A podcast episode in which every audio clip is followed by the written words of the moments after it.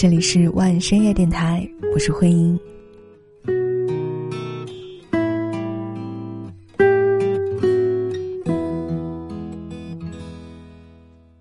一周之前，万文艺生活公众号是发布了一篇文章，叫做《谁会喜欢过气偶像？我》。文章呢是从近期的一部电视剧《加油，你是最棒的》谈起。剧里的男主角是一个十年之前选秀出道的过气艺人，出道就是他的巅峰，三个月之后就过气了。过气偶像想要再次翻红是一件很难的事情，但是经纪人还是特别坚定的签下了这个艺人。十八岁那年呢，你参加了选秀，比赛结束了，你也拿到了一个还算可以的名次。之后你就开始拍戏，一路呢从配角演到了特约，越混越差，只能接一些乱七八糟的工作，活的呀还不如不来北京。那你为什么还要签我呀？对你有什么好处啊？十年前我给你投了票。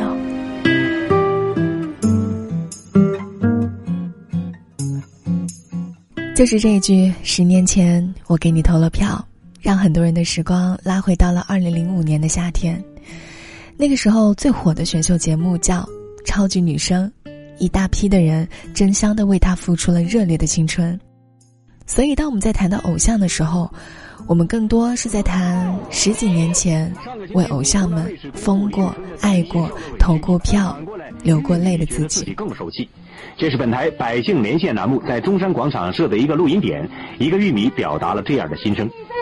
我我想说的是拉票，前呃星期前的三天我来拉票，下午很热很热的天气，我们这些玉米些来这拉票，我觉得我觉得真的我们玉米真的对得起你了，还有前两天昨天我来拉票是真。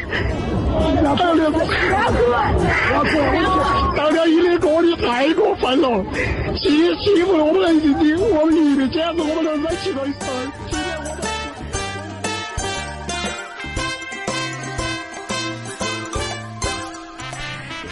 现在在看到以前的拉票的视频，真的觉得很好笑。现在大家经常讨论说饭圈女孩如何如何疯狂，饭圈术语令人摸不着头脑什么的。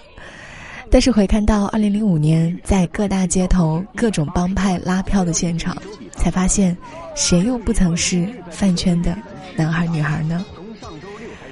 那一年我们都是第一次追星，别说饭圈了，就连粉丝这个词，很多人都是第一次听说，但是却做了各种现在难以想象的热血的事情。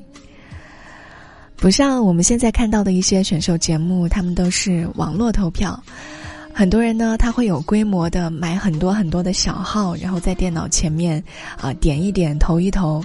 但是当年的投票机制是非常变态的，都是短信座机投票，一块钱一张，每个手机每一期限投十五票，下一期清零。这个方式很贵重，就不用说了，还很麻烦。自己的票数投完了，还不得不借他人的手机投票。一到了周末，市中心的街头就全部都是粉丝。自己叫什么名字不重要，但要让人一眼就认出自己是谁的粉丝。李宇春的粉丝就拿着玉米走上街头，周笔畅的粉丝直接就往脸上怼偶像的大头贴，张靓颖的粉丝背着大海报，逢人就送刻录 CD，还有的粉丝连上班的时间也不放过，午休都要出去霍霍两下。现在看起来，这样的方式真的挺笨拙的，但是，就是这样一票一票的天天累计，创造出了从来没有过的拉票奇迹，最后的累计票数竟然硬生生的被投过了三亿。那个时候没有手机的小学生也干过了不少挨骂的事情，偷偷拿着爸妈的手机给自己喜欢的选手投票。但是可别忘了，那个时候不少的爸妈也会偷偷的拿着手机给自己喜欢的选手砸个几票、十几票的。爱我的人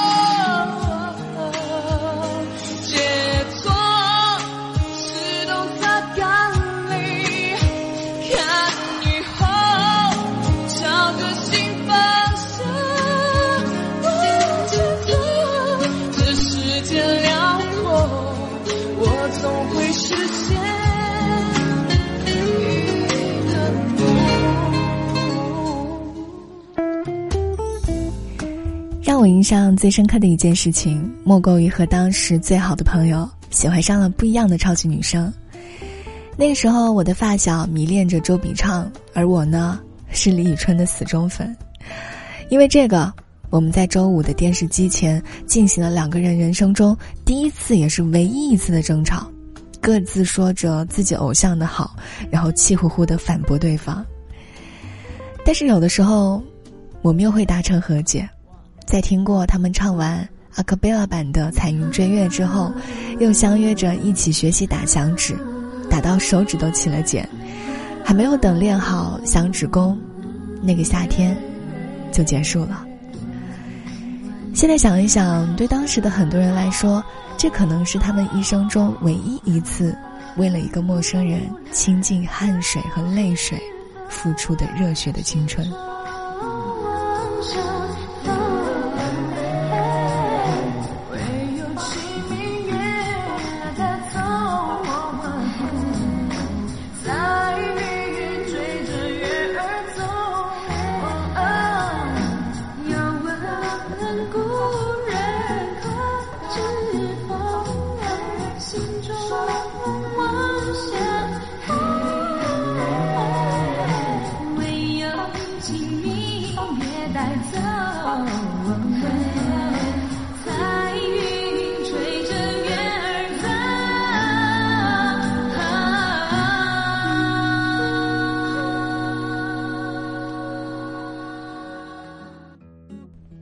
不少人的青春黑历史也被刻在了超女的回忆录里，毕竟，当年的那种喜欢是非常非常身体力行的。我喜欢谁，就必须和谁一样。当年理发厅里最火爆的发型之一，就是李宇春同款，亮黄色玉米须直冲头顶。我当然是没有勇气，因为喜欢李宇春弄一个这个发型，所以只能默默的买了一个几十块的直发棒。把头发搓成了一小条一小条，自己在家里研究烫玉米须，觉得特别酷。这自然是不符合主流审美，所以呢，会有另外一种更大的声音说：“这个是什么？不男不女，不伦不类，女孩就应该留长头发。”可是总有一些人去打破常规，他们剪着玉米头，特别骄傲的走在人潮涌动的街头。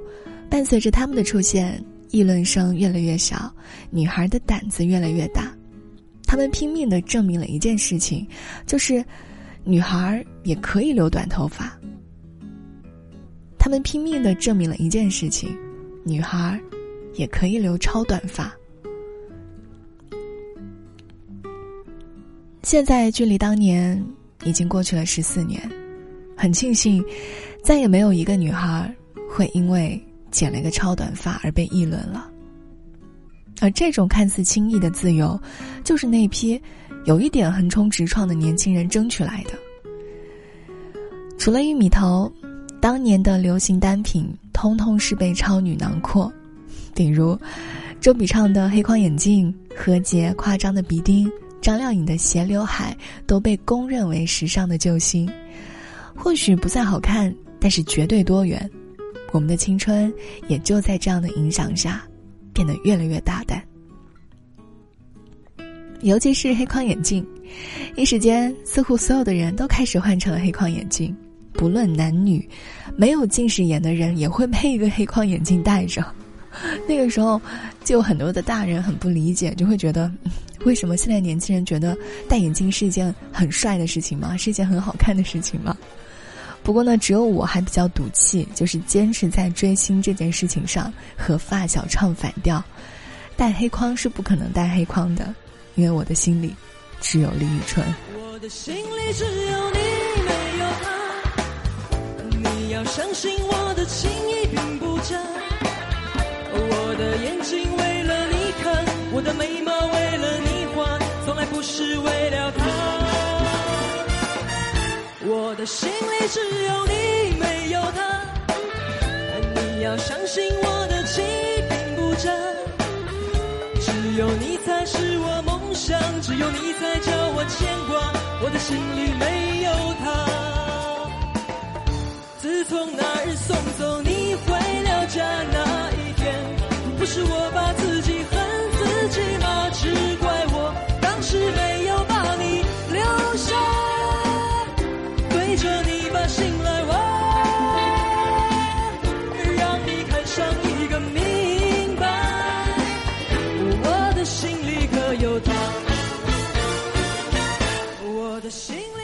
年还有好多人的梦想就是成为一个超级女生，听起来挺搞笑、挺天真的。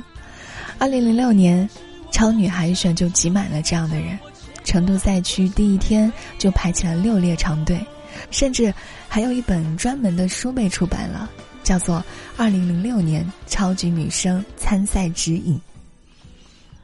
我之前也在节目中说过，小学的我们为了参赛还排了不少的歌曲。那个时候，二零零四年超级女生没有年龄限制，火了酸酸甜甜就是我的张含韵。次年，我们班的女生就掀起了组合参赛的热潮。那个时候，我和我最好的朋友利用下课的时间排了《遗失的美好》和《第一次爱的人》，却得知二零零五年有了年纪的限制，必须成年才可以参加，非常失望，失望了好长一段时间，与下一个优酸乳的代言人，就这么失之交臂了。我喜欢酸的甜，这就是真的我。青春期的我有一点点自恋，在人们的世界，等待着我去冒险。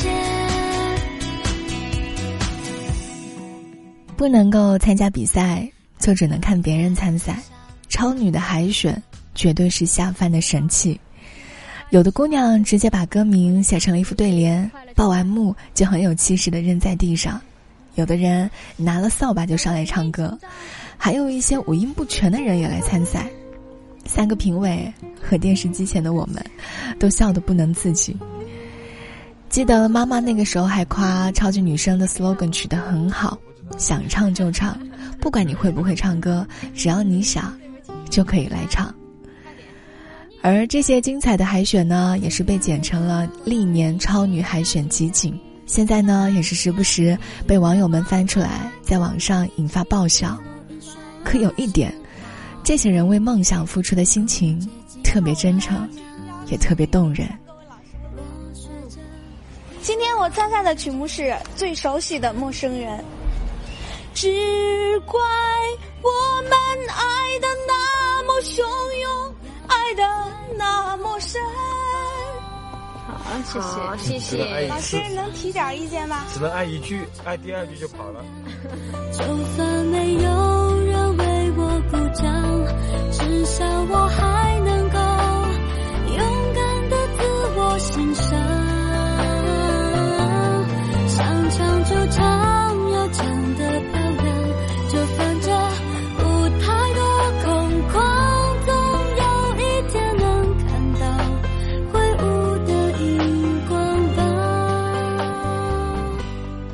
或许对于这些人来说，这个节目的火爆，不在于它的收视率有多好，捧出的人有多红，而是它足以让一个人相信梦想。毕竟，有了梦想，我们才有了和生活负隅顽抗的希望。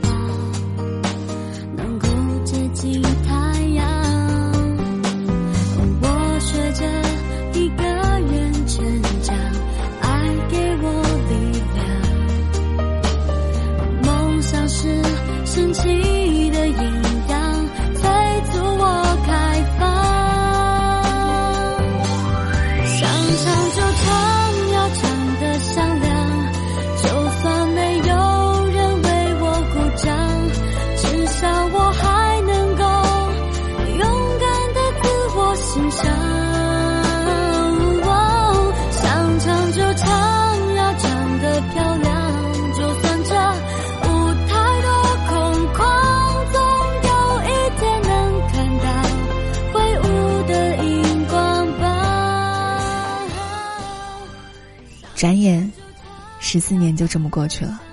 当年的超级女生，有的生了小孩，有的登顶，有的默默无闻。我们，也变成了有点疲惫的大人。我们熟练的讨论、调侃着，现在的偶像怎么这么年轻呢？怎么一个个都不男不女不伦不类的？现在的粉丝怎么都这么疯狂啊？但有的时候也会忘记，我们也曾经那样热情的喜欢一个人，我们也拥有过去爱的能力，我们也那样狂欢过，一票票投到了三亿，创造出了最高收视率百分之四十九的综艺奇迹，他轰动了业界。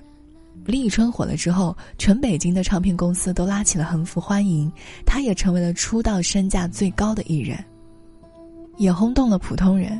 当年最红的天涯论坛，因为被超级女声的讨论帖攻陷，迫不得已开了讨论专区。而对于很多人来说，“我的心里只有你，没有他”是一句只能唱出来不能念出来的话，那真的是全民狂欢。就算再不喜欢。再不愿意看超级女声的人，也会知道这些选秀偶像的名字，知道他们的模样，听过几首他们比赛时候的歌。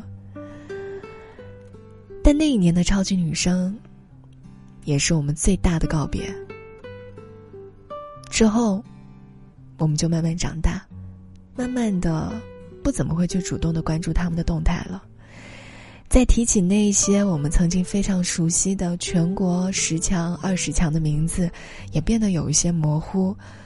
除了前几名可能现在还在业界活跃，那个夏天的更多的热门选手，已经没有多少消息，或者可能在从事其他工作了吧。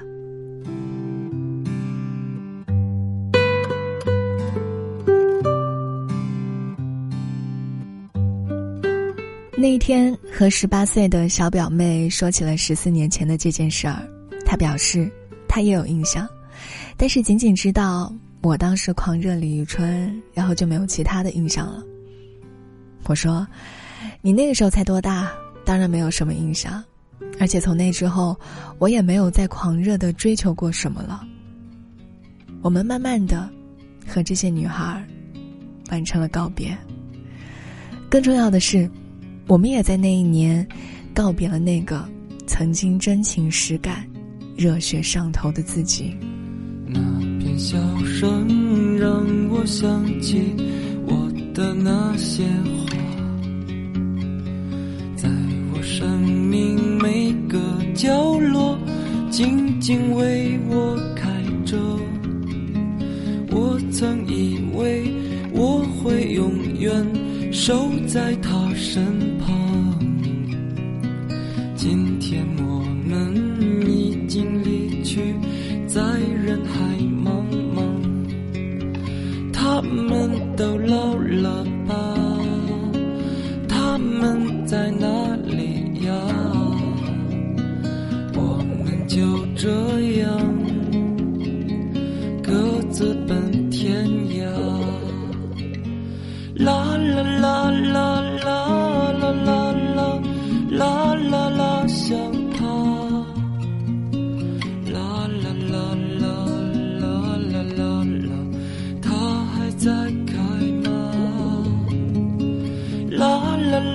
啦啦啦啦啦啦啦啦，去呀！他们已经被风吹走，散落。在天涯。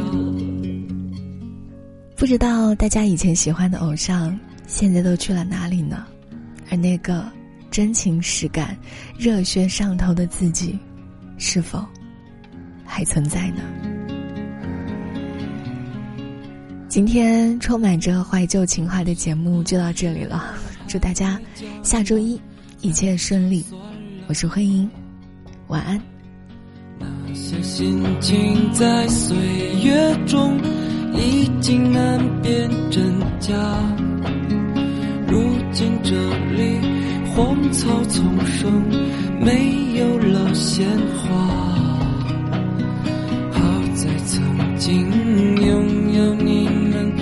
春秋和冬夏，他们都老了吧？他们在哪里呀？我们就。这样，各自奔天涯。